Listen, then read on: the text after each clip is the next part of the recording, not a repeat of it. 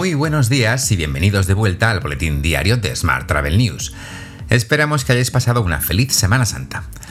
Hoy además cumplimos 5 años en Smart Travel News y este es nuestro podcast número 654, así que muchas gracias por acompañarnos todo este tiempo. En nuestro podcast de hoy hablamos de la nueva fecha para la llegada del Travel Pass de IATA y descubrimos qué gigante de los viajes online ha sido multado por avisar tarde de un ciberataque. Ya sabes que puedes seguir nuestro podcast en Spotify, Evox, Apple y Google Podcast y como cada día en radioviajera.com. ¡Comenzamos!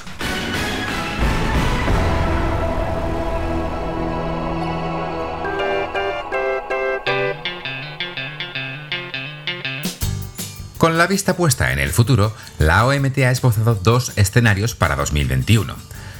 En ambos se considera un posible repunte de los viajes internacionales en la segunda mitad del año. El primer escenario indica un repunte en julio. Así, se produciría un aumento del 66% de las llegadas internacionales para el año 2021, en comparación con los mínimos históricos de 2020. El segundo escenario considera un posible repunte en septiembre. Esto conduciría a un incremento del 22% del número de llegadas en comparación con el año pasado. Más temas. El sector turístico arremete contra la mascarilla obligatoria en las playas. Excel Tour cree que la medida es improvisada y no contribuye a dar más seguridad a los que visiten España. Mientras, los hoteleros tildan de inoportuno y contradictorio el uso de mascarillas en espacios abiertos y con distancia social. CEAT exige que se retire inmediatamente la obligatoriedad de usar mascarillas en lugares al aire libre en los que se respete la distancia. Cambiamos de asunto. Google también cancela su, asistencia al Mobile World Congress 2021. Su renuncia se une a las de otras tecnológicas como Sony, Nokia o Ericsson que esperan volver a Barcelona en la edición de 2022. Y hoy también hemos sabido que Booking.com ha sido multada con 475.000 euros tras no informar de una grave violación de datos en el plazo establecido por el Reglamento General de Protección de Datos.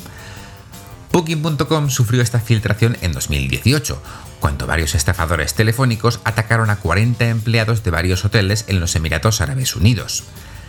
Tras obtener sus credenciales de acceso a un sistema de Booking.com, pudieron acceder a los datos personales de más de 4.100 clientes que habían reservado una habitación de hotel en los Emiratos Árabes Unidos a través de la OTA.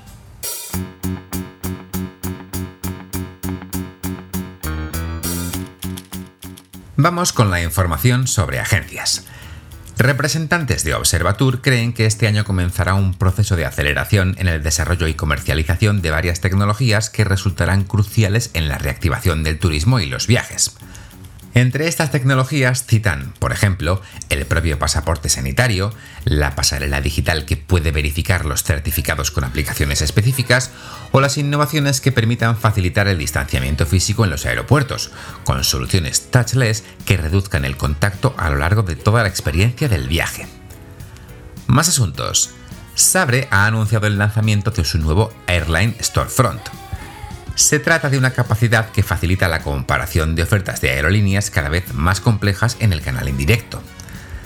A partir de ahora, las capacidades del nuevo Airline Storefront estarán disponibles a través de las APIs de compras de Sabre, que las agencias de viajes pueden aprovechar para construir una tienda o escaparate a medida y mejorar así la experiencia del cliente.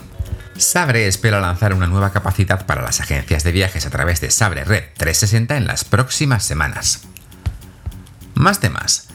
Turisme Comunidad Valenciana ha organizado un workshop online entre empresas adheridas a Crea Turisme con agencias de viajes inscritas en el programa Bono Biogem CV. Se trata de un encuentro de trabajo que cuenta con la colaboración de la Asociación Empresarial Valenciana de Agencias de Viaje. En él participarán empresas de servicios turísticos y alojamientos adheridos a la estrategia del producto turístico de la Comunidad Valenciana, Crea Turisme. Este workshop tendrá lugar el próximo miércoles 7 de abril en formato online desde las 9 de la mañana hasta las 6 de la tarde.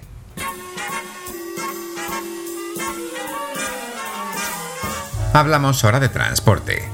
Francia y Bruselas han llegado a un acuerdo para proporcionar una nueva ayuda financiera a Air France KLM.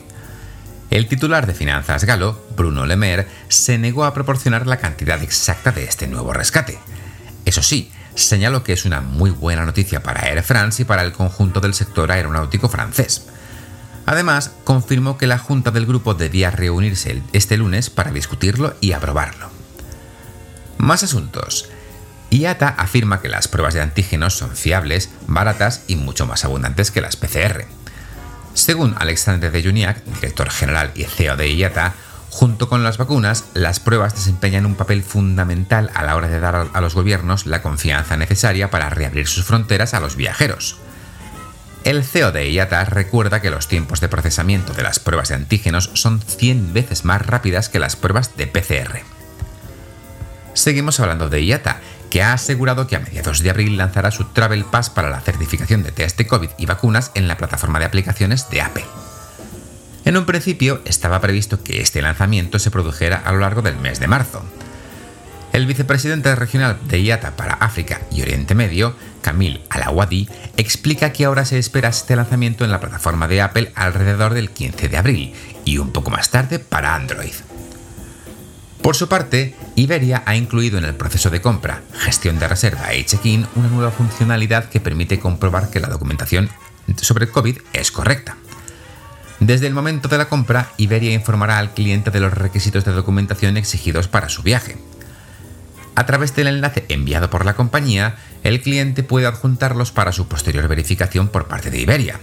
PCR negativa, seguro médico, formulario de salud y cualquier otra documentación exigida por las regulaciones de entrada al país. Mientras, British Airways participa en una inversión de 20,6 millones de euros en Cero Avia para impulsar aviones con cero emisiones. Con esta nueva iniciativa, Cero Avia prevé tener aviones comerciales de más de 50 asientos dentro de 5 años y aviones de 100 asientos para 2030. Y hoy también te cuento que Tesla rompe récords y anuncia la venta de 185.000 vehículos eléctricos durante el primer trimestre de 2021, el más alto de su historia. La cifra de ventas es especialmente significativa, puesto que a finales de febrero la compañía se vio obligada a detener una de las líneas de producción del Model 3 por una importante escasez de chips. Además, con las actualizaciones del Model S y del Model X, no están vendiendo muchos de estos modelos, únicamente liquidando stock remanente.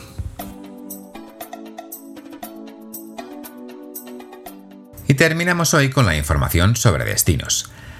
España colaborará con el Banco Interamericano de Desarrollo para impulsar los destinos turísticos inteligentes en América Latina y Caribe.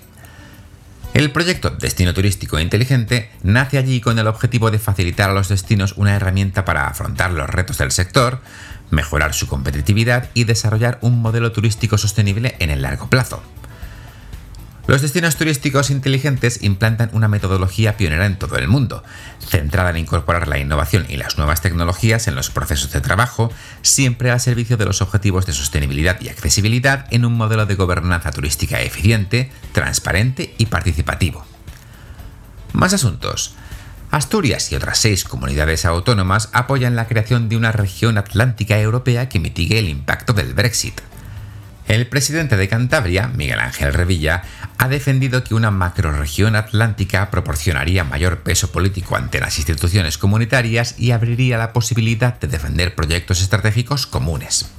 Por su parte, la red Tourist Info de la Comunidad Valenciana reforzó sus servicios con la apertura de 11 oficinas y puntos de información para esta pasada Semana Santa. La red, que ya cuenta con 217 oficinas, amplió sus horarios y plantillas para garantizar la mejor cobertura de información y acogida al turista. Y por último te cuento que el Ayuntamiento de Teruel ha, puesto en marcha la campaña En la primavera de Teruel se respira amor.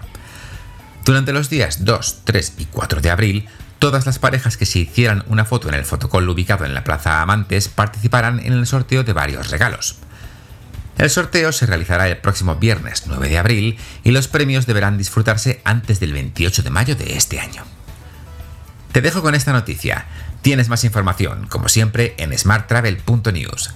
¡Feliz semana!